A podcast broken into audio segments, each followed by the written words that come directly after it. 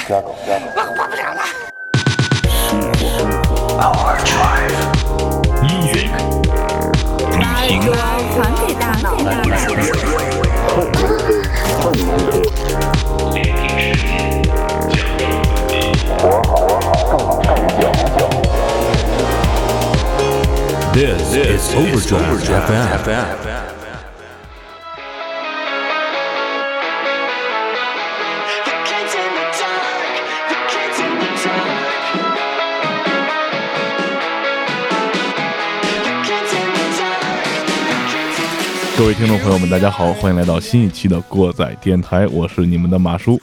我是你们的鸡爷，我是小旭，我是丁丁，好，我们再一次这个同样是线上啊，线上齐聚，要给大家录制新一期的节目。我们最近这几期节目出了之后呢，大家反响很热烈，我看留言很多人都在说我们要听案件。嗯，对，甚至连他妈动图都弄出来了，是吧？难道我们别的节目聊的不好吗？不是，主要是案件这个在这个时候这个时间点比较容易让人家听进去，比电视好看。可能从现在这个状态中能够剥离出来。对对对，尤其那些在家待着，公司快解散的人，应该让我们单位的一些人好好听一听咱的这。哇，你们单位现在干正火着呢，不是？我们单位就是因为疫情，然后收视率直线攀升，这都顶顶不住劲了。真的假的呀？我我谁谁听啊？我操！哎呀，那天那不是人是看电视的，那天开会人人家说这个放了一期这个什么呃《欢乐喜剧人》，然后领导进来以后，哎呀，邢台台这个节目这么好看，谁看《欢乐喜剧人》啊？然后就播到了邢台台。我操！哦，我们领导心态挺好，那必须。心态不好能当领导吗？可我领导一月挣挣一千多呢。嗯啊！现在我们基业也恢复工作了，是吧？上了两 两周了吧？小旭已经被逼无奈在网上找活了，开始啊。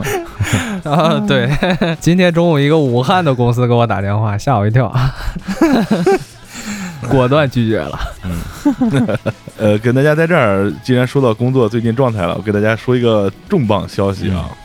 我在近日拨通了浩哥的电话，啊，那哎，浩哥，浩哥说他已经在家待了俩月了，我靠，哇，啥？因为因为过年过年那会儿不是年底，他们就呃冲完业绩就没什么事儿了嘛，嗯，然后就没怎么出门，后来出事儿以后就开始线上办公，一直到生活很规律，也不知道浩哥这酒戒了没戒。哎呀，没戒。我见他前两天发了一朋友圈，说是实在忍不住了，上超市买了点酒。嗯哦，哦，我还以为他拿着酒出去跟别人聚餐去了。哎，现现在一般都是线上聚就。上新闻了，那就我们家楼上一大哥就是跟人家伙伴都是线上视频喝酒，对视频喝酒，嗯，牛逼！不过总算是联系上了，没有失联，嗯没有失联。哇，差这么多，差不多该进入正题了啊。嗯呃，大家可以看到，我们这期题目叫做“十一岁的血腥玛丽”。嗯，这个血腥玛丽是谁呢？跟大家这先讲一下，这个是来自于十六世纪的一个英国女王，然后跟我们今天讲的案件基本没什么关系。以后有时间再给大家专门做节目讲。好嘞，又一个坑另外，这 Bloody Mary 也是一一杯鸡尾酒。啊，对，对对，这个我还嗯真知道啊，对对，但是这三个事儿啊，就是包括酒也好，那酒好像也是英国那儿出来的。咱这个案子哎，就根据这根据这传说弄的。对嗯然后咱们今天说的这个档案的这期案子，也是来自于英国发生的一个案件。这件案子呢，可以说是一个比较出名的，而且在网上也有很多讨论的一个案件。它对呃后边社会的影响，其实也是有一定的影响的。包括到后面，甚至让英国修改了他们的法律，是吧？嗯，对，嗯，而且这个案件的内容呢，也是非常的触目惊心。同时，它背后还有很多值得挖掘、值得我们去思考的东西。所以说呢，我们今天把这个案子跟大家分享一下。这就是英国的十一岁女孩谋杀案，她的名字叫做 Mary Bell，玛丽贝尔。那我们现在就开始讲这个事儿吧。这个事件发生是在英国的斯科特伍德。这个斯科特伍德这个社区呢，隶属纽卡斯尔。咱们先把时间推移到这个案件发生的这个时间的中心，嗯在一九六八年七月三十一号，警察在斯科特伍德社区中发现了一名儿童的尸体，被害者的名字叫做布莱恩·豪，是一个三岁的小男孩。是一头的金发，尸体旁边呢有一把剪刀，但是是断掉的，在这个草地上。男童的大腿上有这个刺痕，并且生殖器已经被部分割断，并且剥皮了。地上还有男童被剪掉的金色的头发。另外一个非常令人发指的是，这个男童的肚皮上被刻上了一个英文字母 M。后来经过这个办案的这个警探多布森警探说，这个字母应该是先用类似剃须刀的东西，而后来呢又有一个人往上添了一笔，这个字母就变成了 M。嗯被害者这个死因呢是窒息而死，根据判断呢就是被人掐死的。嗯这个法医鉴定说，这个凶手的力量呢偏小，根据这个勒痕判断，所以说很有可能这个犯罪嫌疑人的年纪并不大。嗯这件事儿一出之后啊，这个社区就炸了锅了，因为这已经是今年在这个社区发生的第二起儿童死亡案件了。再往前推移两个月，五月份的时候，具体的时间是五月二十五号，警察就在这个社区中发现了另外一名四岁的男童的尸体。于是警察就开始增派警力走访这边的居民，并且开始询问一些与受害者布莱恩年纪相仿的儿童。整个社区现在已经处于一种非常恐慌的状态了。你就想这事儿发生在咱们居住的一个社区里边，嗯两个月内或者说三个月内出现了两起儿童死亡案件，那肯定炸了锅了。对，那专案组就成立了。在调查当中呢，出现了两个令警察非常无法想象的人物，其中一个呢就是十一岁的玛丽贝尔，另外一个就是十三岁的诺玛贝尔。先说一下，虽然他们都姓贝尔，但是不是一家人。嗯其中这个玛丽呢，开始就是比较回避警方的这个询问，并且说发生这样的事儿真的很奇怪，嗯并且表示自己对此一无所知。十三岁的诺玛表现的也挺令人惊讶的，他对这场谋杀案表现出了非常浓厚的兴趣。在警察询问他的时候，他有说有笑的，嗯好像警察询问这件事儿就是一个玩笑一样，觉得这个很有意思。嗯嗯所以警察就非常关注这两个小女孩儿，然后不止一次的对他们进行了询问。其中一次呢，玛丽说出了非常重要的信息。她宣称在案发现场曾经见过一个小男孩在玩一把剪刀。嗯啊，要知道，当时他们询问的时候，并没有说这个案件的这些关键证物的这些细节，也就是说，哦当地的居民是根本不知道这把剪刀的存在的。嗯那么这把剪刀这个关键证据是一个保密的这个证据，那为什么玛丽这个小女孩就轻易的就这么说出来了呢？这个是当时警察思考的一个关键点。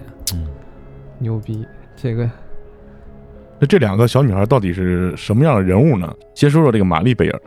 玛丽贝尔呢是在一九五七年五月二十六号出生的。她这个本身的这个原生家庭就不是一个特别幸福的家庭，嗯可以说有点畸形吧。他的妈妈呢是一个妓女，而且从小到大就不知道他亲生父亲是谁。到现在就是案件破了，去追溯他这个家庭这个条件什么的，也不知道他父亲是谁。对，诺玛呢是这个玛丽贝尔邻居家的孩子，哦这两个小孩呢是同一所学校的同学，然后玩的特别好，就是十多岁这个塑料姐妹花。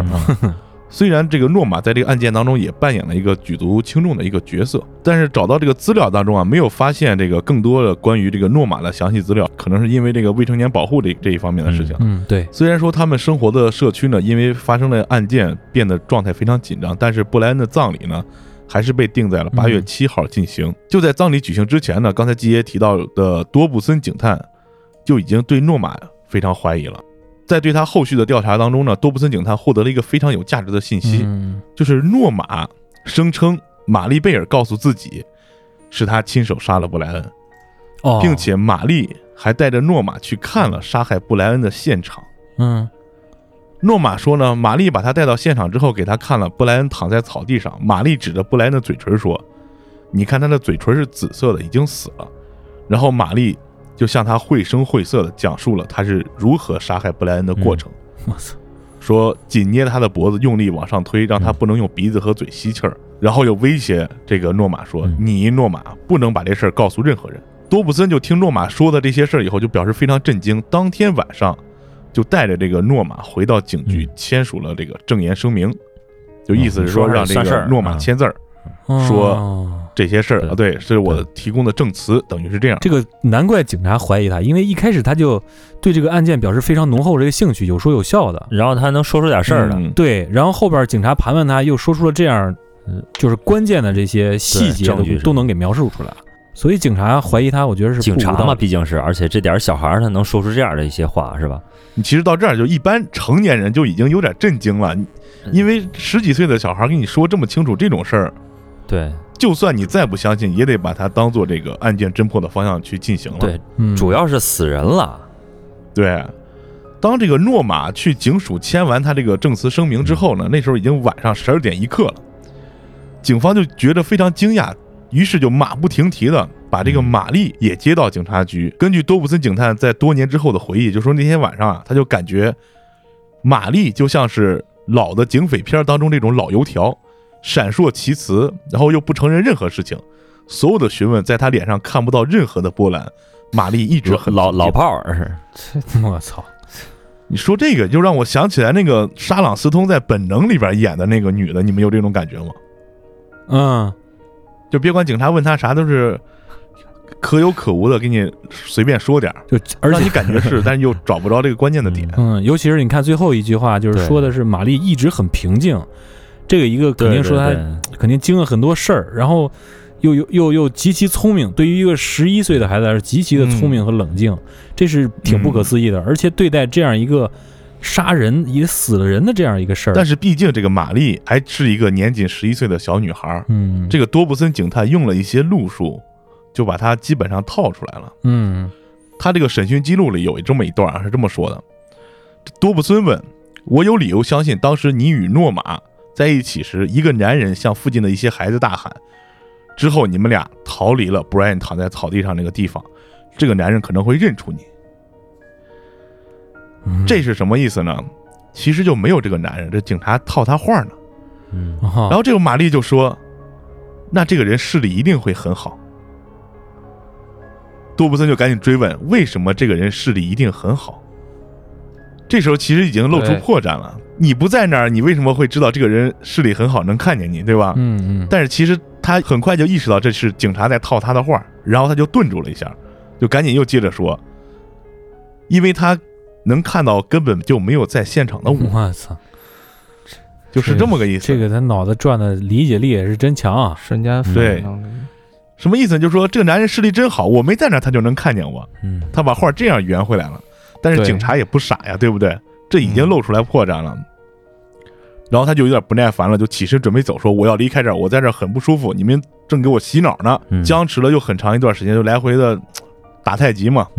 到凌晨三点多，这警察也实在是除了刚才那句话有点漏洞之外，没有套出来什么确凿的证据，就把玛丽又送回家了。嗯，这是他们的第一次交锋，可以算是说。嗯，就是算是在警局里的正式交锋，这个明显能看出来，这个这小姑娘沉着冷静，而且思维思维能力非常的强啊。嗯，就是如果要是哎，如就是正常的成年人到了警察局，我感觉他也不会说表现的这么冷静，因为面对警察一定是有心理压力的。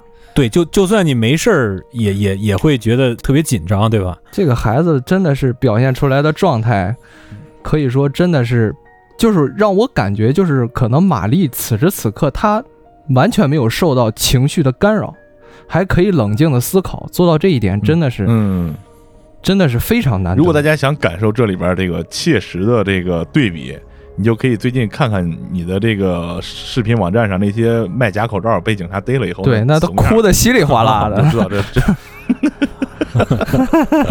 那么时间就来到了八月七号，也就是布莱恩的葬礼上。多布森警探也来到了这个葬礼上，他心情是非常复杂的。他准备在这个葬礼上观察一下参加葬礼的每一个人，看看能不能在这些人群中找到一些细微的线索。等着等着，就在布莱恩的棺材从他的家里被搬出来的时候，多布森警探敏感的神经一下就被站在门口的一个小女孩刺激到了。嗯这个小女孩就是玛丽贝尔，她站在布莱恩家的这个房子门口，嗯看着他这个棺材往前走，脸上露出了一种诡异的微笑，一边笑还一边抚摸着自己的手，好像是在那儿这个摩拳擦掌一样。多布森警探经过多年的这个办案的这个直觉啊、就认为这个凶手真的可能就是他，而且他甚至觉得，嗯如果不尽快逮捕这个玛丽的话，他可能还会继续作案。于是呢，多布森警探就将调查的重点转移到了这个玛丽的身上。其实他这块儿玛丽，他露出那诡异的笑容，就让我想起以前经常看那个犯罪心理学里边讲的，就是罪犯当看到尸体或者是受害人的时候，会露出那种嗯好像看到自己战利、属于自己战利品的那种胜胜利的微笑。嗯嗯，对，一般这个杀手都会返回现场去围观。对，而且还你看他摩擦自己的双手，就好像这个过程就是感觉非常的爽，好像在回味当时自己在搞这个小男孩的时候那种，他好像在回想，你知道吗？就是在反复回想当时的场景，嗯嗯然后不自觉的去摸自己的手，就给我的感觉就是这样的。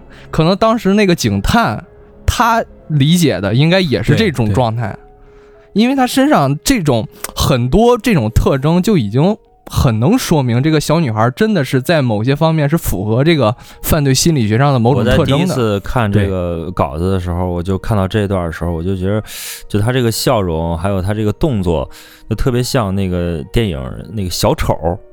小丑那个电影里面描述的就是他第一次杀人以后，他在那个地铁里面那个那个那个情景，就挺像的。嗯，咱们接着往下说啊。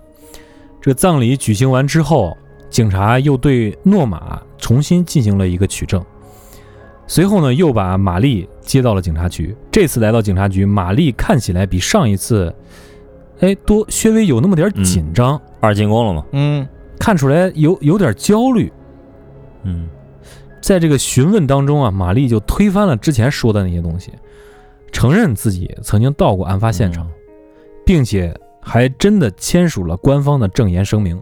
这个玛丽的证言是这么说的：当时布莱恩在前街自己玩，玛丽和诺玛就去找他。走到他面前，诺玛就问布莱恩：“你要去商店玩吗，布莱恩？”然后他们三个呢就沿着克罗希尔路往前走。诺玛呢就让布莱恩走在他们两个的前面。这时候路上有一个路过的小男孩，诺玛就想给他找事儿，就用语言挑衅了这个小男孩，跑过来准备打诺玛一顿。然后他们几个就乱叫一气，把小男孩给吓跑了。然后呢，诺玛就带着玛丽和布莱恩穿过铁路，来到了一栋房子面前。嗯诺玛就对布莱恩说：“你能进去吗？这里边有个阿姨，她有很多的糖果。”然后他们三个人就都进了屋。嗯进屋之后呢，布莱恩就开始开始哭，开始闹，嗯可能是这个屋子里面有点黑啊，或者什么的，嗯可能是一个废弃的屋子。诺玛就问他：“你是不是嗓子不舒服呀？”然后诺玛就开始掐布莱恩的这脖子，嗯布莱恩就哭得越来越厉害。然后诺玛说：“有糖果的阿姨没来过这儿，嗯，这儿没有糖果，应该在前面的那块大空地上。”于是呢，他们就走到了前面的那个街区。诺玛对布莱恩说：“你必须得躺下。”嗯布莱恩就很听话，就躺在草地上了。嗯然后诺玛就一把抓住了布莱恩的脖子，自言自语地说：“掐住脖子，向上提。”又说：“向下放。”这个玛丽就看到诺玛正在掐的布莱恩的这个脖子上下的动，嗯紧接着诺玛就开始用力挤压布莱恩的脖子，他看起来非常的吃力，因为他的指尖已经明显的就因为用力过度而发白了。嗯这个咱们就是可以观察一下自己手使劲的时候，指尖确实会变白的。嗯是嗯，然后布莱恩就开始用力的挣扎，玛丽就说自己吓坏了，嗯赶紧拉着他的肩膀说让他停下。但是这时候，诺玛已经发疯了，嗯并且冲玛丽尖叫，一把把布莱恩的头撞到了旁边的木头上。到这个时候，布莱恩的眼睛是睁着的，脸已经是青一块白一块的了，嘴唇是紫红色的。看到这儿呢，玛丽就对诺玛说：“我跟这件事儿一点关系都没有。”嗯但是诺玛反过来就咆哮了说：“你不要不听话，否则我会对你做同样的事情。嗯然后玛丽就没再敢多说什么。嗯，他们打算一块儿回家。诺玛这个时候表现得非常的亢奋，表情比较抽搐，掰着手指头说：“这是第一个，但不是最后一个。”那时候玛丽说自己感觉非常的害怕。他们沿着克罗斯伍德路走，嗯诺玛先回到了自己家，走进屋子，拿出了一把剪刀，把这把剪刀挂在自己的裤子上，然后对玛丽说：“咱们去拿笔吧，嗯就是写字的那个笔。嗯然后玛丽就说：“哦，为什么拿笔呢？”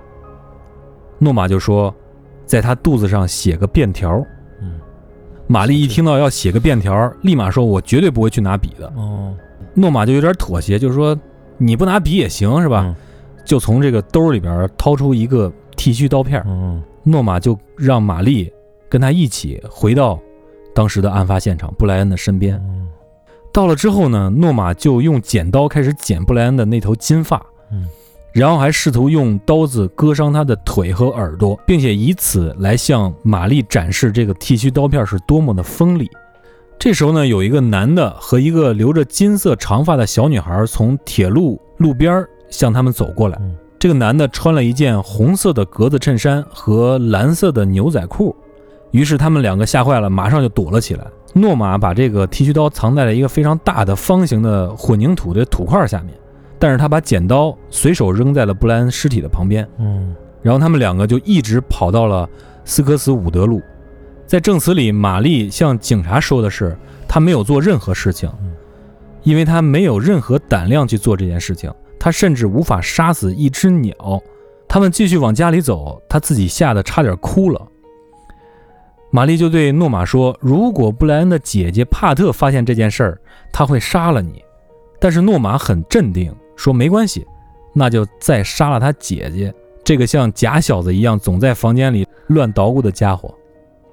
后来，玛丽回到家之后，还碰见了布莱恩的姐姐帕特，并且试图去帮助他去找布莱恩。但是这个时候，诺玛也跟着跑了过来，说：“玛丽说的不对，你别跟他去。”诺玛就这样就说服了帕特，不再跟着玛丽去寻找布莱恩的那下落。后来，玛丽说自己一直在家里待了一天，并且还说昨天呢，诺玛来找过自己，邀请玛丽跟他一起逃跑。这就是整个证词中比较关键的一些、一些细节吧。这是玛丽对警察说的这个证词。对对嗯，这这个证词就相对来说更完整一点，从一开始嗯见到布莱恩，一直到从他姐姐那儿离开，到最后一天。嗯就基本上把这个事儿全说下来了。对，但是玛丽说这事儿全是诺玛逼着我跟他一块儿干的。嗯，他感觉这个玛丽啊，我感觉她一进警察局表现的那种紧张和不安啊，有点像是她自己装的。嗯，有点那哎，对对对，，有点有点装我感觉我感觉，因为是吧？她第一次来警察局的时候，有点特别震惊，就是我感觉她那种震惊应该是在毫无准备下才表现出来的，因为她压根儿不知道是诺玛把她给卖了。然后等他第二次的时候，他已经知道诺玛已经把她卖了，所以他这个时候要表现出来像一个正常的小孩儿，然后把这所有把这所有的一切正好全都推给诺玛。我我感觉有点是这个意思，有点有点这意思。对，因为因为因为什么？因为玛丽之前表现的真的是特别特别的反常，所以她这回紧张和焦虑让我感觉特别的不正常。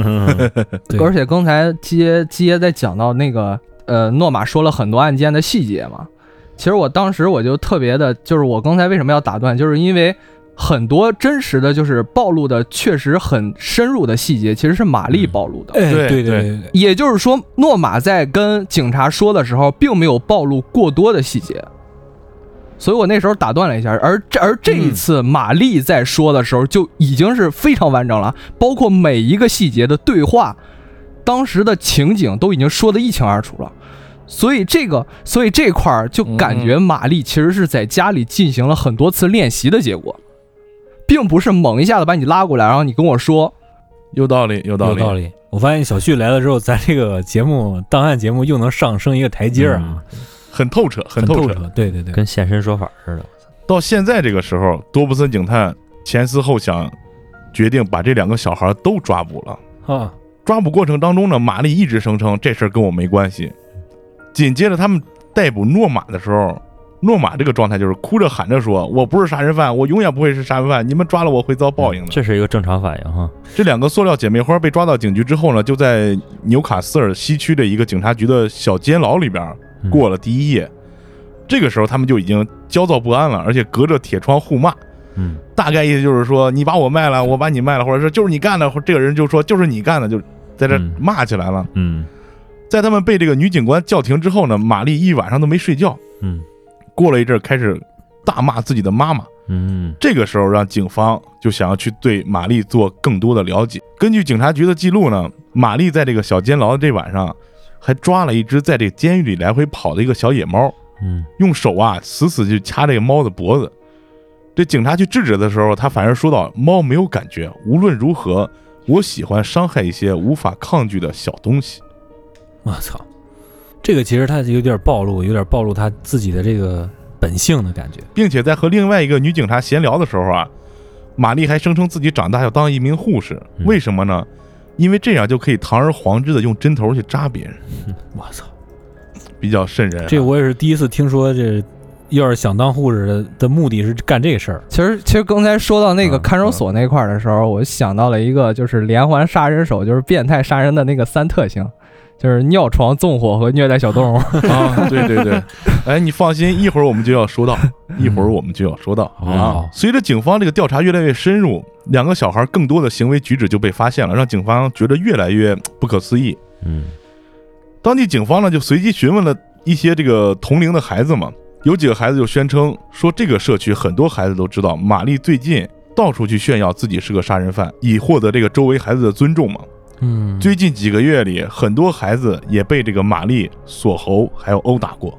哦，手法是一样的。嗯，说几个具体的事儿，在五月一号呢，玛丽在托儿所以一敌三，打了三个小孩儿，而且诺玛也在旁边，就那么看着。嗯当时玛丽就是用右手掐住他们的脖子。后来片警还到了这个报警的托儿所，对玛丽和诺玛进行了批评教育，还有警告就。相当于托儿所的一霸呗，是吧？嗯，就就就觉对对对得这个这个本身从前面咱都能感觉到，这个玛丽跟她的年龄，她这个心理跟她的年龄有点不相符。再有一个，她又她又是这么这么在学校里边称霸、称王、称霸，所以说她在这个小孩这个圈儿里边，应该是挺挺有影响力的一个一个一个人。因为因为他大大那种狠，因为他狠啊，对，嗯对，所以说他有点就是想说自己是杀人犯，他是想有点立威的那种感觉。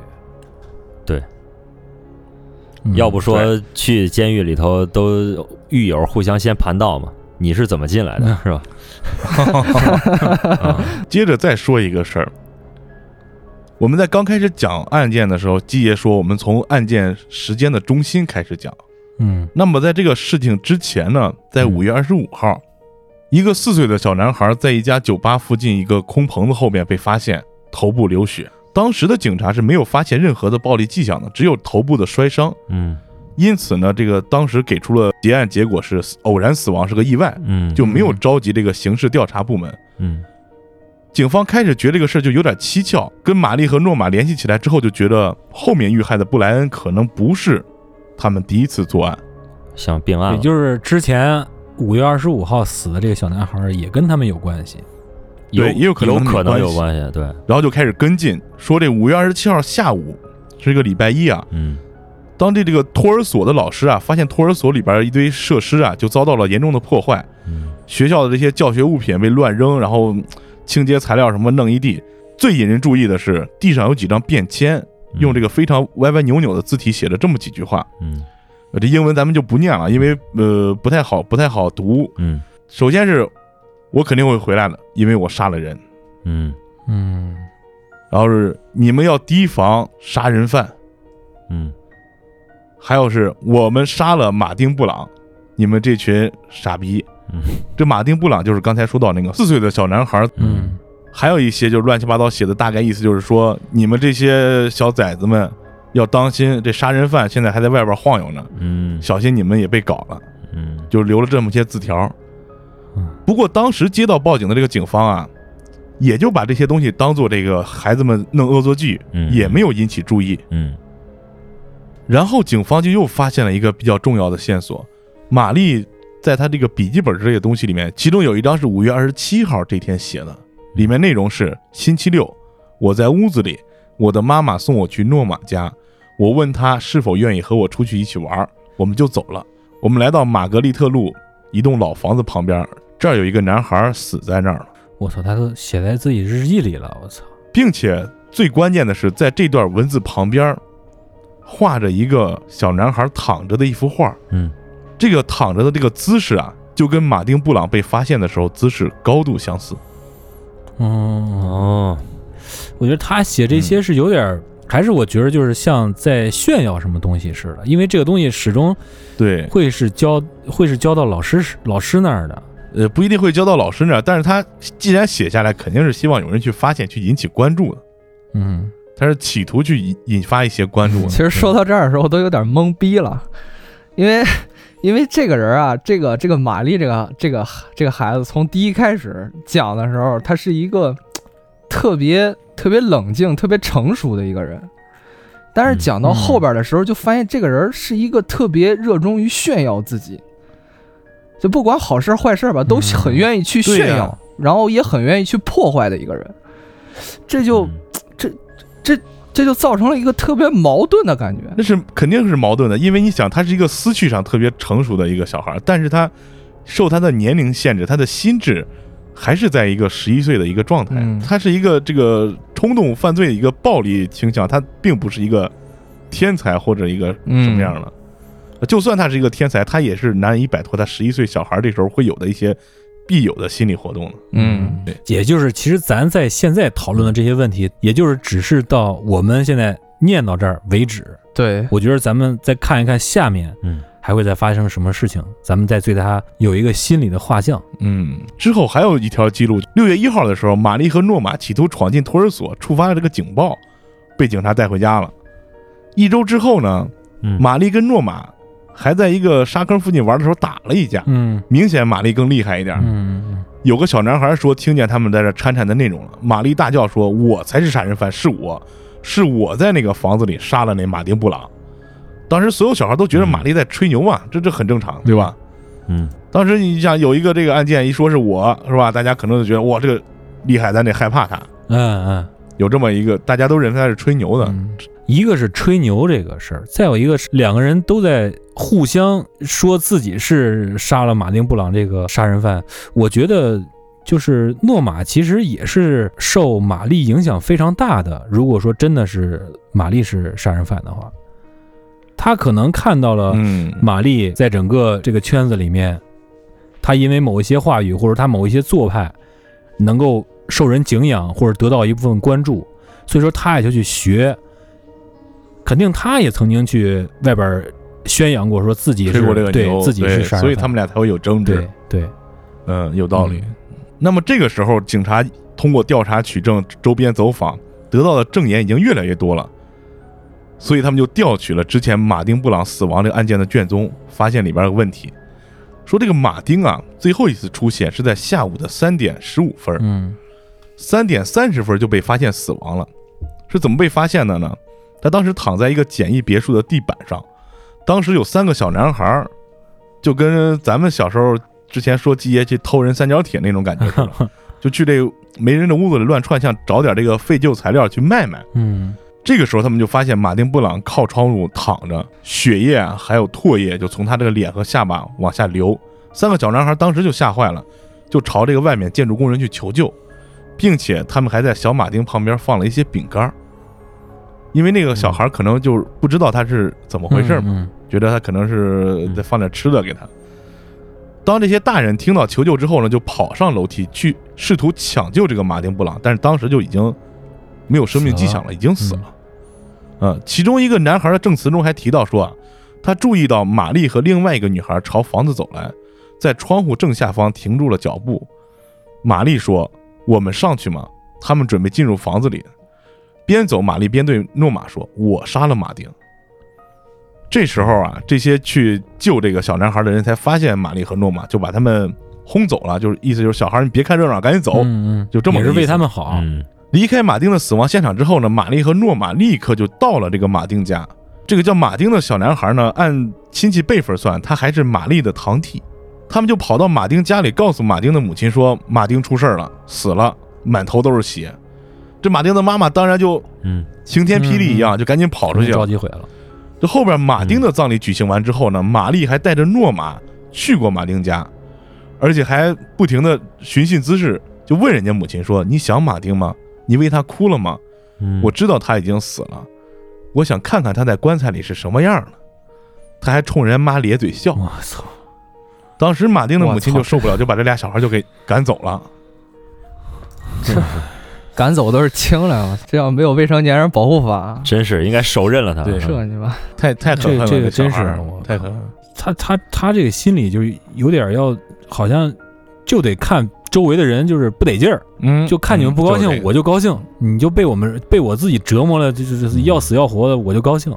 到这个时候，警方就决定进一步对这两个小女孩进行审讯了。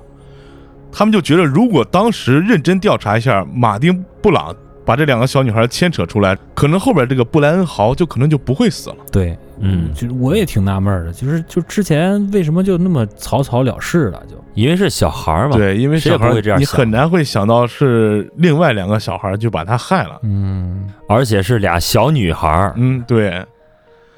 在后边的审讯当中呢，这玛丽就终于承认了，马丁当时正在一个架子上，是玛丽推了马丁一把，头部先坠地，于是给死亡了。随后，这个玛丽才找的诺玛，给他说炫耀，你看这小男孩是我杀的，他们不是返回现场了吗？嗯嗯，这时候是被嗯抢救的人给轰走了，是这么个过程。嗯随后，在法医那儿留存的这个相关的案件证据当中呢，也有进一步结果了，因为在马丁和布莱恩这两个人身上都发现了玛丽衣服上的纤维，哟，哦，嗯并且在布莱恩的鞋子里边还发现了诺玛裙子里的纤维。就说这两个小女孩，别管是当时弄没弄清楚到底是谁干的，他们俩肯定是在那。对，嗯，这是硬性证据了，这属于。后边用这个笔记专家也鉴定，就说托儿所地上留那个他们一开始以为是恶作剧的字条，那就是玛丽和诺玛一块写的。嗯，共同完成的作品，就开始重视了。已经，对，嗯这个基本上已经到了能起诉、能起诉的地步上了，我觉得。对，基本上案件的经过已经明了了。嗯，所以呢，到一九六八年的十二月五号的纽卡斯尔，玛丽和诺玛就被指控两起谋杀案，这个案件就开始审理了。在案件刚刚开始审理的时候，玛丽还是冷静冷漠，而且面对检察官的问询啊，她也没有任何悔改之意。而诺玛在面对玛丽证词中的那些指控呢，却是非常着急的哭哭啼啼，情绪就一度崩溃。而随着审问的深入呢，玛丽就开始逐渐的变得狂躁了起来了。当时这个检察官问起，在托儿所写完这个字条之后怎么逃跑了，玛丽就非常愤怒地说：“因为诺玛杀了人，是他带着我跑的，他怕警察抓他。”这时候他的声音就异常的尖锐和刺耳，就吱喳乱叫那种劲儿。诺玛这时候却越来越羞怯了，就是就胆小怯懦的感觉。诺玛就流着泪说：“掐布莱恩的时候。”玛丽曾经命令他一起过来掐布莱恩，因为玛丽说她自己有点累，但是诺玛吓坏了，立马就跑开了。嗯而后玛丽再找回来诺玛看布莱恩尸体的时候，布莱恩就已经成那样，就是头发被剪掉了，小鸡鸡也被剪掉了，肚子上还多了个字母。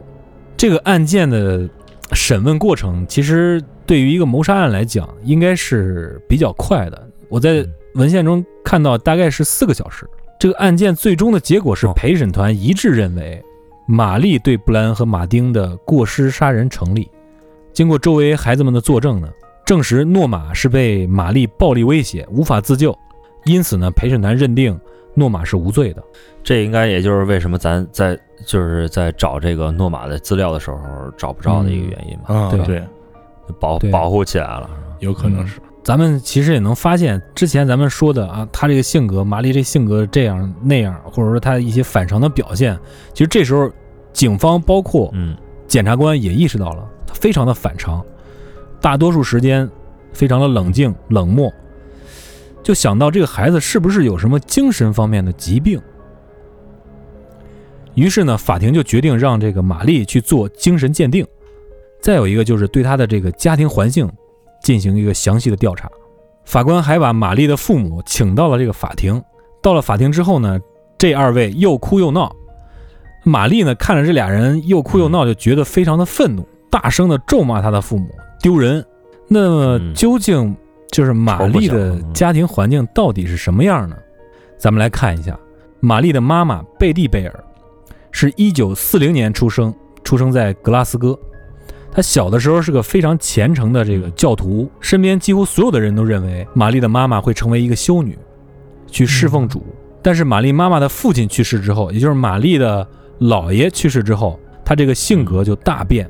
长大之后的贝蒂贝尔成为了一个失足的妇女，而且在十六岁就生下了玛丽。我去，我去，嗯，怪不得他不知道他爹是谁呢。嗯对，在玛丽的成长过程中啊，玛丽的妈妈嗯曾经无数次想要摆脱玛丽，甚至想就是扔到街边遗弃她，还给她找了一些领养啊什么的。所以说她的童年是极为不幸的。有的报道说，小时候玛丽就因为尿床被毒打，导致玛丽在晚上嗯根本不敢睡觉。这个刚才咱们看到那个什么，他，在监狱的时候，他一一晚上没睡嘛，啊，可能跟这也有关系。刚才小旭不也说了吗？这个尿床啊啊，对对对对对对不是他这个尿床，我感觉还是算属于正常的，啊，因为变态杀人狂的那种尿床属于成年之后，可能三十多岁还尿床，属于那种情况。我靠，哦，那属于嗯。睡眠失禁。还有另外一个点就是，玛丽她的母亲曾经吸毒，一岁大的时候，因为吸毒嗯就顾不上管他嘛。嗯，玛丽曾经误食了他妈包里的春药，最后也招致了毒打哎，呦，一岁多招致毒打，并且在一九六一年，玛丽曾经在他门口目睹了他当时的时候最亲近的一个朋友被车给撞死了。这个嗯我觉得在他心目中也会留下一个一个创伤。你看，你说一个小孩被在他面前被车撞死了，这个时候我就有一种感觉，是不是这个时候他会不会有一点儿，就是感觉挺爽？他可能就觉得这个生生生命就很脆弱嘛。我觉得不会，因为像马叔说的这样，因为那是他最要好的一个朋友啊。然后这个心理医生啊，就根据这个嗯反社会人格的特质，就是判断玛丽是不是一个精神病患者，结果就判断出她是反社会人格的精神病患者，十一、哦岁，反社会人格的。极度危险的人，嗯刚才咱们说到了这个审判过程，整个也就四个小时，结果就是法官判处玛丽终身监禁，诺玛劳教三年，并且进行精神病监护。到此呢，这个案件就是差不多这么多啊。嗯，整个案件到这儿就算是嗯完整的结束了啊。，对，我在网上看相关的资料的时候，尤其一些视频作者啊，你看我们后边还讲了这个精神鉴定，还有他家庭背景这些事情。嗯我看了几个这个创作者啊，就直接说到这个呃整个杀人经过，包括案件发生经过结束之后，嗯就在那儿开始列总结了，就说我觉得这是我。看过当中，我把它排到什么最残忍、最什么什么的前几、前几、前几，就这样。嗯 我觉得这是一个嗯，挺不负责任的一个做法啊！你看，咱们后边其实我们想跟大家说的，其实后边这一段就非常重要，就是他的家庭环境和和他的成长过程，这对一个人影响是非常非常大的。嗯所以你看，现在玛丽的暴力倾向、她的控制欲，还有她的抵触，对这个对全社会，社会的这个嗯。反社会嘛，就这种抵触心理、反抗性吧，这叫嗯。是吧？其实啊，就是刚才一直说那个玛丽矛盾那一块儿，其实在没看她家庭这块儿，确实挺矛盾。因为我给她写了几个关键词儿，嗯。一个是炫耀，一个是暴虐、冷漠，还有强势、冷静这几个关键词儿。其实后来看到她家庭的时候，就是为什么这个冷漠和炫耀会同时出现在这个女孩的身上。嗯，就是你们刚才说的是那个女孩，因为她年纪小，她喜欢炫耀。其实我感觉并不是，其实我当时保保留了一个态度，但是但是看到这个家庭了，我就明白了，因为炫耀的本质其实是渴望被关注。嗯她在这个家庭里头完全没有被关注的感觉，就是完全没有一个嗯受到父母的一个照顾或者是一个重视，他完全没有这种感觉，所以他喜欢就是炫耀。对，对一直被当成一个对他，所以他喜欢这种炫耀的心态。这样的话，他这个心态就出现都很合理了。嗯，然后剩下就是他的暴虐，为什么他会这么暴虐？你看他小时候，他他的母亲对他做了些什么啊？对他的毒打，就是晚上睡晚上都不敢睡觉，然后就怕尿床都不敢去睡觉。那那对于这样的这对于这样的孩子，怎么你想他在一个年幼的心态，怎么去发泄自己心里的这种恐惧和不满呢？嗯，对。其实就是欺负比自己弱小的孩子，去虐待动物这一块就比较合理了。其实这一块也就表达了他为什么那么强势，嗯。他为什么要表现得很强势，因为他不安全，嗯，他没有安全感。嗯，哎，对，呃他这种不安全感还是来自于自己的这个家庭，嗯。就是这你看啊，这些东西加在一起，你就会发现他对自己的身边的这些这些比他弱小的这些孩子，或者是其他的人，他就会表现得非常的冷漠。嗯嗯因为如果不冷漠，他没办法嗯支持他这些所谓的心理的这些异样的输出，他没办法做到。对，就是为什么这个这个人他在能他在警察面前可以表现得很冷静，因为对于他来说，可能某种生活的状态已经是他的常态了。嗯。所以我我我总结的就是炫耀、暴虐、冷漠、冷静、强势，然后最后加了一个是不安全，嗯。就是这个人他这个心理的这个状态，其实我感觉就是跟他这个家庭真的有很大原因，就是因为我之前觉得那个矛盾，看到他的家庭就已经能明白为什么他会出现这样的，有很多种不同方向的这种性格会寄生在一个孩子，他才十一岁啊，嗯，对。这是这是我的一个感觉，小旭总结的这些关键词，包括他之后的这些分析，我觉得非常非常的正确，以至于我觉得咱们仨已经没法往下说了。对，因为总结全了嘛，基本上这个故事到这儿就结束了。但是，过载电台作为一个有尿性的电台，是不会在这儿把这个事儿停的，对吧？嗯你看这个判决到这儿已经判决完了，而且小旭也一通嗯。分析，分析的很透彻了啊。但是这个判决的确是当时是嗯。非常大快人心啊，但是后边其实也有很多的争议，因为其实像我们这样在后边来看，回头回头去看的时候，他的家庭信息啊、精神状况，他被判了终身监禁，其实是有待商榷的，嗯。让后边人再来看来。对，其实真正而言，就是玛丽她在社会中，或者说她在她也是一个受害者，他也也值得，也挺值得去同情。对对对，嗯。对，这儿想跟大家说的一个就是一个嗯。暴力的循环，这是我之前看过一个这个防家暴的一个宣传片上他这么说的，就一个小女孩，她小时候她母亲对她恶语相加，对她实实施暴力，等她以后有自己有了孩子之后，她也觉得这些孩子让她很不耐烦啊，有一些地方做的不对，也对孩子恶语相加，嗯也对孩子施施加暴力。等突然他发现自己的孩子长大的时候，他发现原来他自己成了他自己母亲的那个样子。嗯，就这个暴力是会循环的。说如果说你在以后有了孩子，有了子女，你小时候如果你感觉你受到了什么不公的待遇，你觉得哪个地方会让你很难过、很伤心的东西，你就告诉自己不要再把这些事情加到你的孩子身上。对，刚才不是说到他的家庭背景嘛，我们再详细的再多讲一点。后来爆出来，玛丽的母亲贝蒂要求玛丽叫她的爸爸叫叔叔。为什么？当我们刚才提过，他十六岁就有了玛丽，他跟他结婚的这个男的嗯并不是玛丽的亲生父亲。为什么还让他叫他爸爸叫叔叔呢？因为这样就能领这个单身母亲救济金。甚至他他们可能都没有办什么婚礼，就是住一块儿。哎，对，并且狗血的是，他的父亲就是这个后后爸，还是个小偷。对，贝蒂甚至还要求玛丽在四五岁的时候向自己的这个接的嫖客提供性服务，哎呦，甚至有人怀疑啊，玛丽的父母啊故意让玛丽吃一些乱七八糟的药，这不就嗯。身体就有有有嗯问题了吗？就去骗这个医疗保险，去社区骗保险。对，这个这个是这个是在六七十年代的欧美国家经常见的一个没有人性的父母经常做的一件事儿。我在网上看过一些这样的报道，就他们以此换取自己的生活来源。嗯，在幼儿园的时候，玛丽就已经表现出来非常强的暴力倾向了。那不怎么交朋友，老师曾经多次制止她掐别人脖子。进幼儿园就放过这个狠话，就说我得弄死你，我掐死你之类的话。不过这些呃，我们看到这个爆出来的，大家就是当做一个参考，因为这个事情也发生很长时间，当时有很多小报啊，乱七八糟的。嗯描眉画线，嗯，不过再说点玛丽往后的事儿，因为当时她才十一岁嘛，被判终身监禁的时候，那时候英国还没有收容小女孩罪犯的这个传统。为什么？因为当时大家没有想到男女平等也没平等到这个地方了，对吧？所以把玛丽放到了一个监禁男性少年犯的教养院。说这个玛丽的妈妈呀，还时不常的来看玛丽，但是玛丽非常抗拒，可能觉得自己妈妈，嗯你懂的，就是嗯是吧？就觉得我今天沦落到这儿，肯定是你把我害了。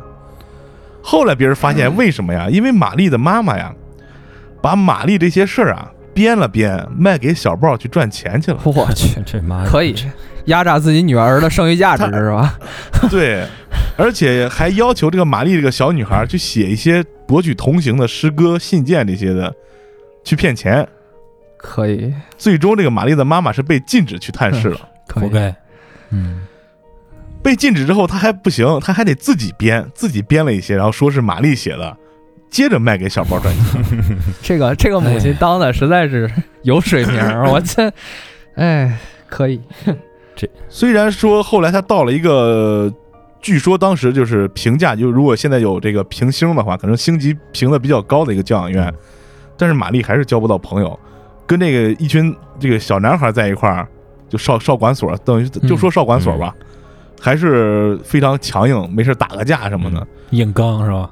对，在七零年代呢，他还控诉这个管教，就是这个少管所里管教对他性骚扰，但是最后也不了了之了。嗯到了七三年，因为他岁数够大了嘛，他就被转到了女子监狱，从此呢开始在很多不同的监狱进行服，就是服刑。嗯，比较有意思的是，在一九七七年的时候，这玛丽还跟一名狱狱友去越狱了。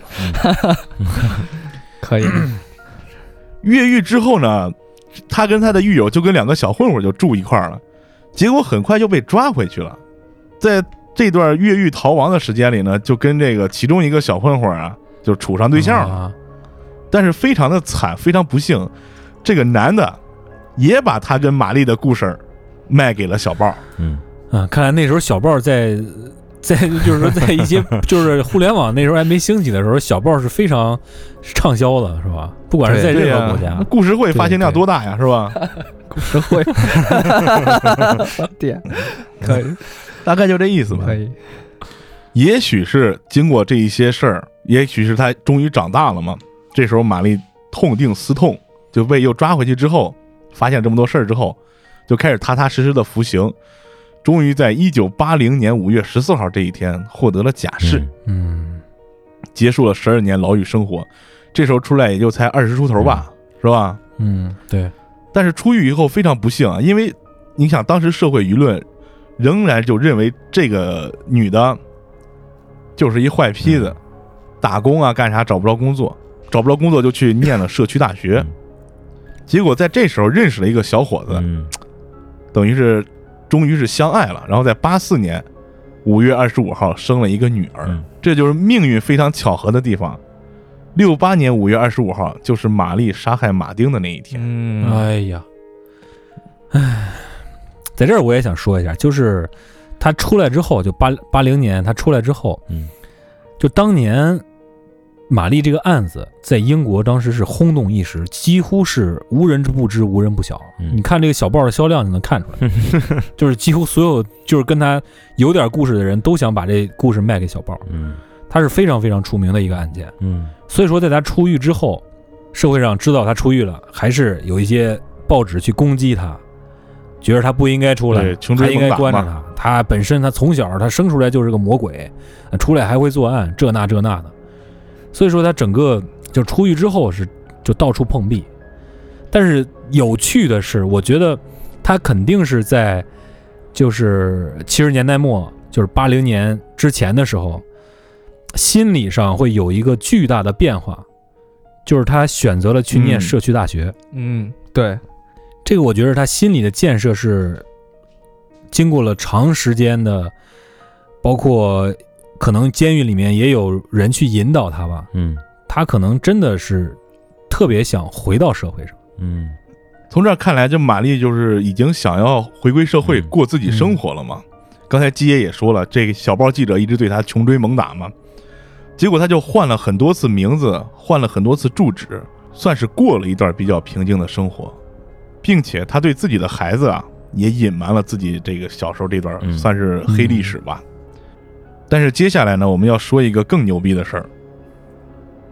在他度过一段平静的生活之后呢，非常非常不幸的事儿，但是也是可以说是一个非常有历史意义的事儿吧。就是在一九九九年的五月份，有一本书出版了，嗯是有一位叫做基塔·瑟伦利的奥地利女记者，哦她在一九九九年的时候出版了一本经由玛丽贝尔自述，然后他编写的书，叫做《无声的哭泣》（Cries Unheard）。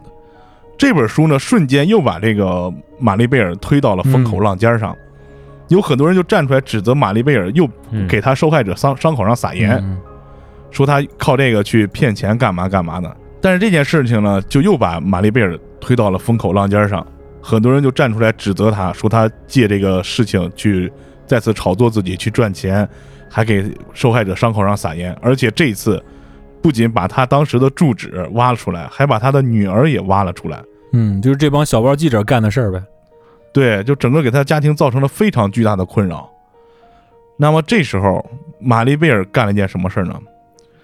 在零三年的时候，玛丽贝尔向英国的最高法院提起了一个诉讼，要干什么呢？要求对自己和家人永久的匿名。哇，单枪匹马挑战英国法律啊，这是。对对对，经过这次审判呢，最后是二零零三年的夏天的时候，判决玛丽贝尔胜诉，从此给了玛丽贝尔和他家人永久匿名权。也正是因为这次审判，英国法律中将这个少年犯匿名到他十八岁，就是说，如果你少年时候犯了罪，我可以给你匿名，但是到十八岁我要公开你。从此以后改成永久匿名。哦，改了这个法案，也就被后面称为玛丽法案。我操，这牛逼啊！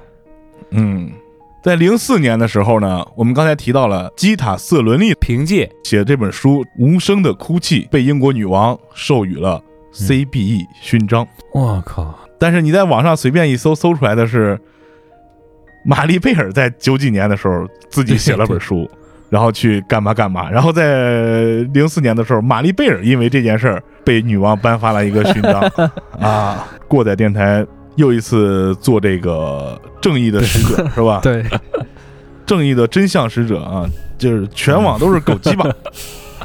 这目前就是目前就是因为这个稿是我写的嘛，所以这个目前所有的中文媒体，我没有一个没有没有见到一个写的啊。嗯所以说这次过载电台又当了一次正义的使者，告诉你真相。这这件事其实是这个瑟伦利这个记者啊，从一九七二年就开始一直，关注这个事儿，就跟进这个事儿，一直到最后，他也获取了玛丽贝尔本人的这个嗯同意，然后准备发行这本书。后面又造成了以下的这些事情，甚至在审判过程中，呃，瑟伦利这个记者也是起了非常重要的这个作用。因为他了解这个玛丽的身世嘛，整个这么一长串的这个历程过来。嗯，再有一个，为什么这个书到九几年才出版？是因为玛丽贝尔嗯在他母亲九五年去世之后，才答应跟这个瑟伦利好好的聊一聊自己这么多年的这个事儿。他心里的这个嗯心魔算是没有了，对，哎，他才肯去聊一聊这个事儿。嗯对，所以说，我们今天给大家讲的这么一长串的故事，包括后边这个出的书什么什么的，包括网上的文献，你不管从哪看到的编的记录，最终追本溯源，都是这个叫瑟伦利的记者，他在一开始跟进调查，他的这些资料，让这些翻译过来，再翻译过去，再翻译过来，最后被大家拿到。所以说，很多这个嗯故事的起源，包括背后的这些个家庭背景，这些故事，都是因为有这个女记者，世人才能了解到，而不是通过那些小报啊什么传的故事会上讲的那种。嗯，嗯，所以说这个女记者她不光是写了玛丽贝尔一个人的事，她写了很多人的事儿。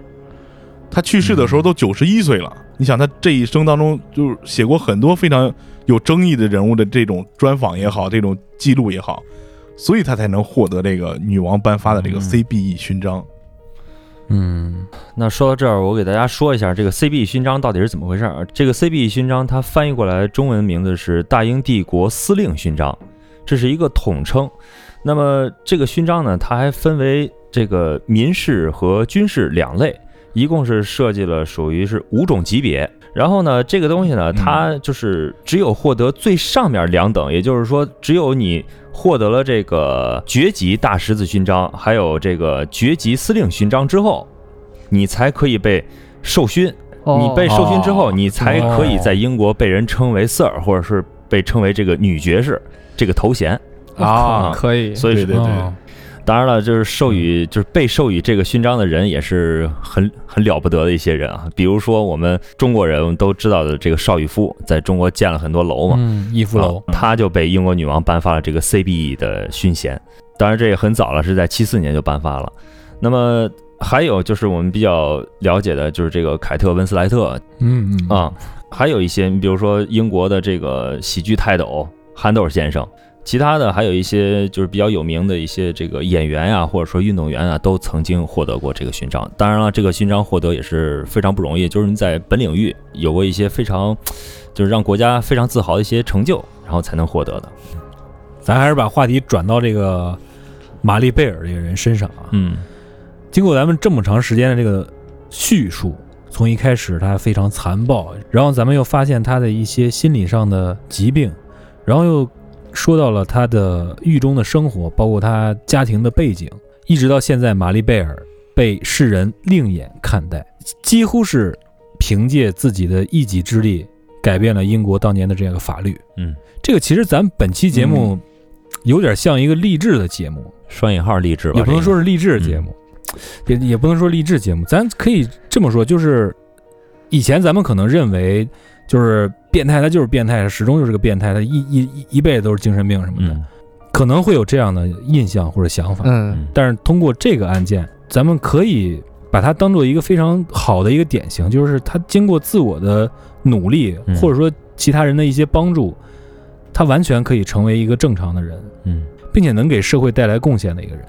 对，但是说到底啊，他这个一生对，其实还是充满悲剧的，不管他是被人伤害还是他去伤害别人，其实是比较悲剧的一生。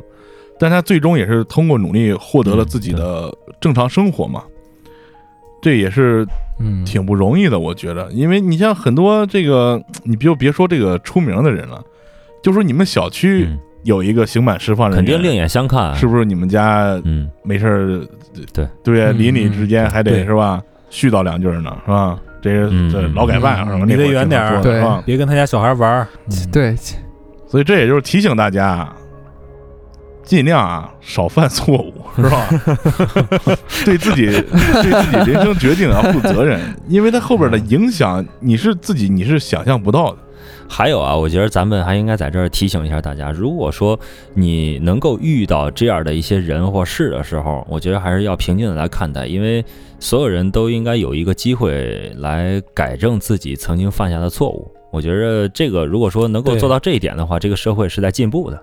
嗯，如果你一直戴着有色眼镜去看待这一类人的话，他们不会得到一个改过自新的机会。有可能复发这个事儿，我觉得这期节目咱们选的这个案例也是非常非常具有代表性。对，嗯而且咱们也做了作为迄今为止就咱们认为啊、嗯 almost 说出了真相的 唯一的中文媒体，对是吧？对我们也非常的自豪。嗯对啊，almost 感觉自己真的很不错啊。对对对所以呢，我操，这接的好，这个接的好。啊，嗯，所以呢，就是我们真的很不错环节了、啊。嗯嗯咱们要读的第一位听众的名字叫做睡不醒的某星人。嗯这个呢，我跟他有点儿有点儿渊源啊，因为我们是当年在二零一四年的时候，好像是、嗯我去看迷笛的时候，嗯然后我们在一个营区里面，当时喝的酩酊大醉啊。那天他跟我私信聊了一下，他说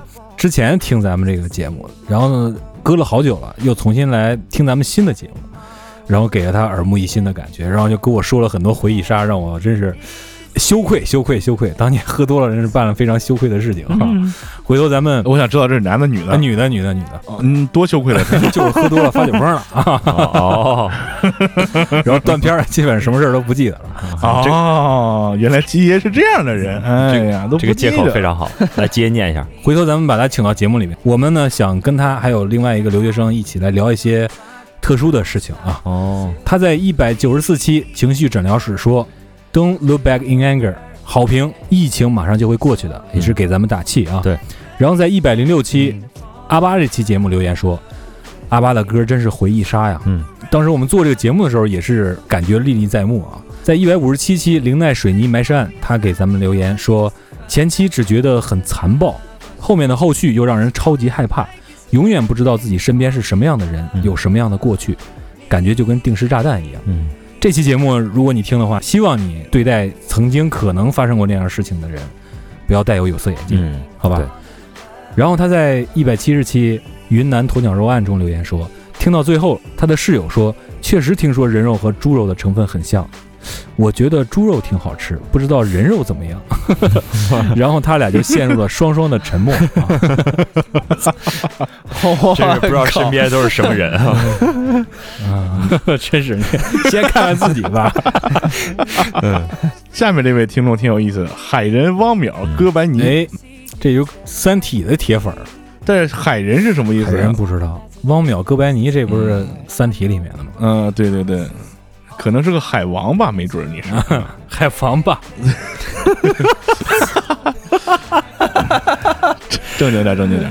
啊，这位听众在一百九十四期情绪诊疗室留言说：“鸡爷好认真，鸡爷马叔怎么认识的？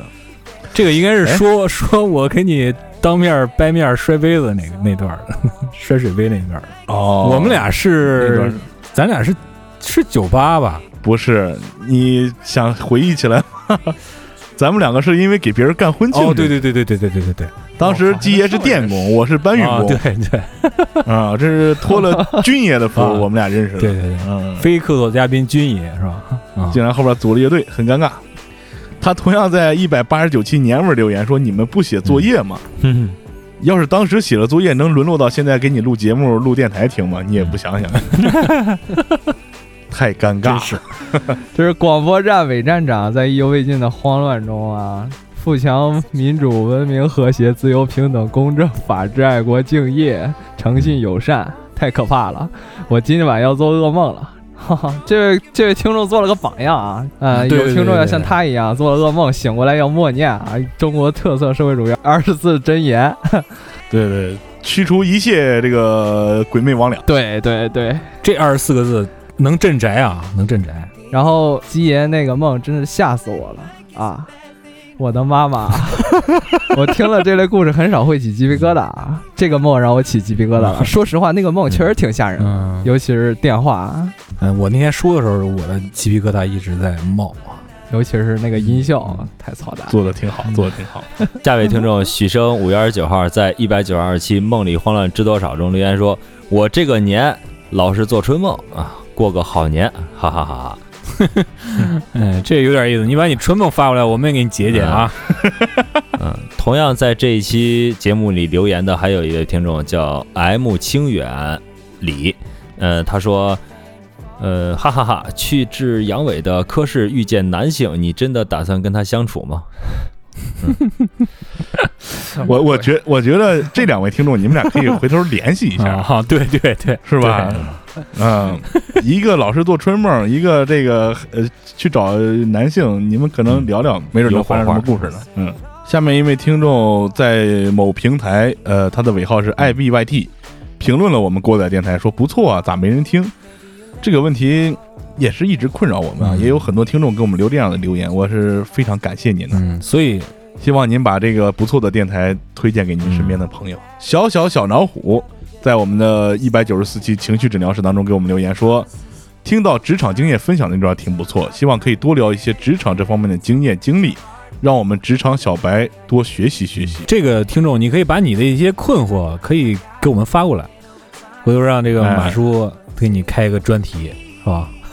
职场小达人，啊职场老老油条，嗯保你在职场嗯金枪不倒。我操其实说实话，像我们那个呃四个人工作环境，其实就是鸡爷的那个职场还像点职场，是吧？就是我们仨这职场其实不是很典型的职场，我这个是最像职场了，值班的夜场。就值班时候是像个像个场儿。其实也是这样的，就是有时候是旁观者清，你知道吧？就是你可以把一些问题，嗯就是真的抛给我们，毕竟咱们也上了几年班了，是吧？咱们也可以给他做一下解答。说那么惨啊，毕竟真的好尴尬咱上几年班了。嗯，下位听众大洋洋 LSY 在一百九十四期情绪诊疗室中留言说，关注了，今天才发现你们真的不错，来支持一下。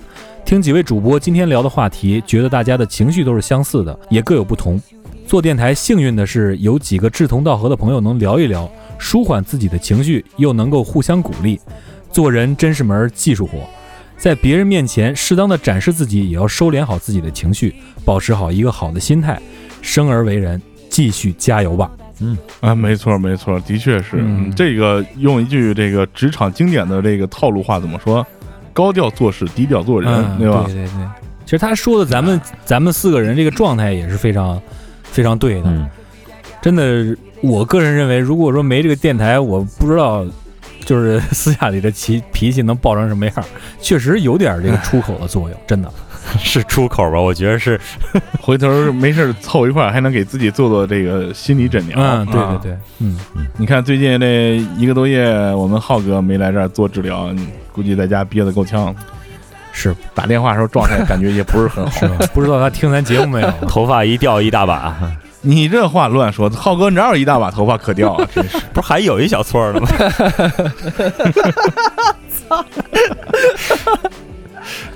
好，那么静坐常思己过，闲谈莫论人非啊！我以后真不敢来了，知道吗？不能这样啊！太过分了。同样在最后还是感谢各位听众朋友们积极的给我们留言啊，也期待你们给我们讲述更多属于你们自己的故事啊，我们到时候整理一下，大家再接着梦里慌乱知多少一下子。大家可以关注我们的微博“过载电台六六六”，也可以关注我们的微信公众账号“过载电台全拼”。如果你的故事比较长，可以发邮件告诉我们，我们的邮箱是过载电台 at c n a 点 com。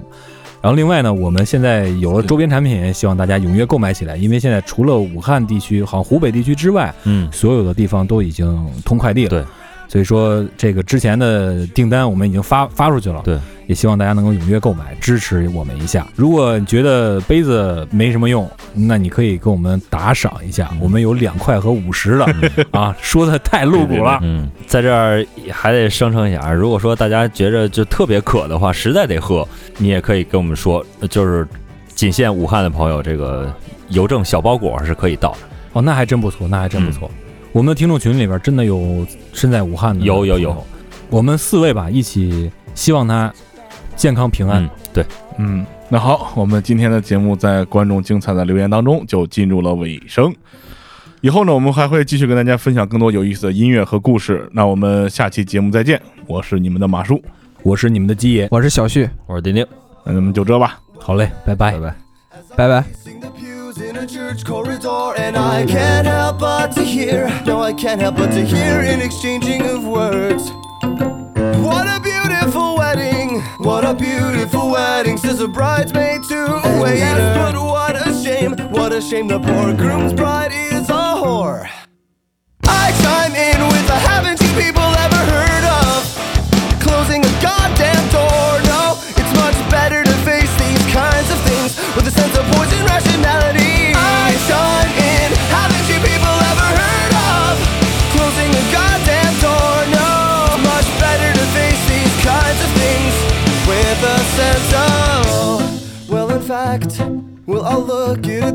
I mean, technically, our marriage is saved.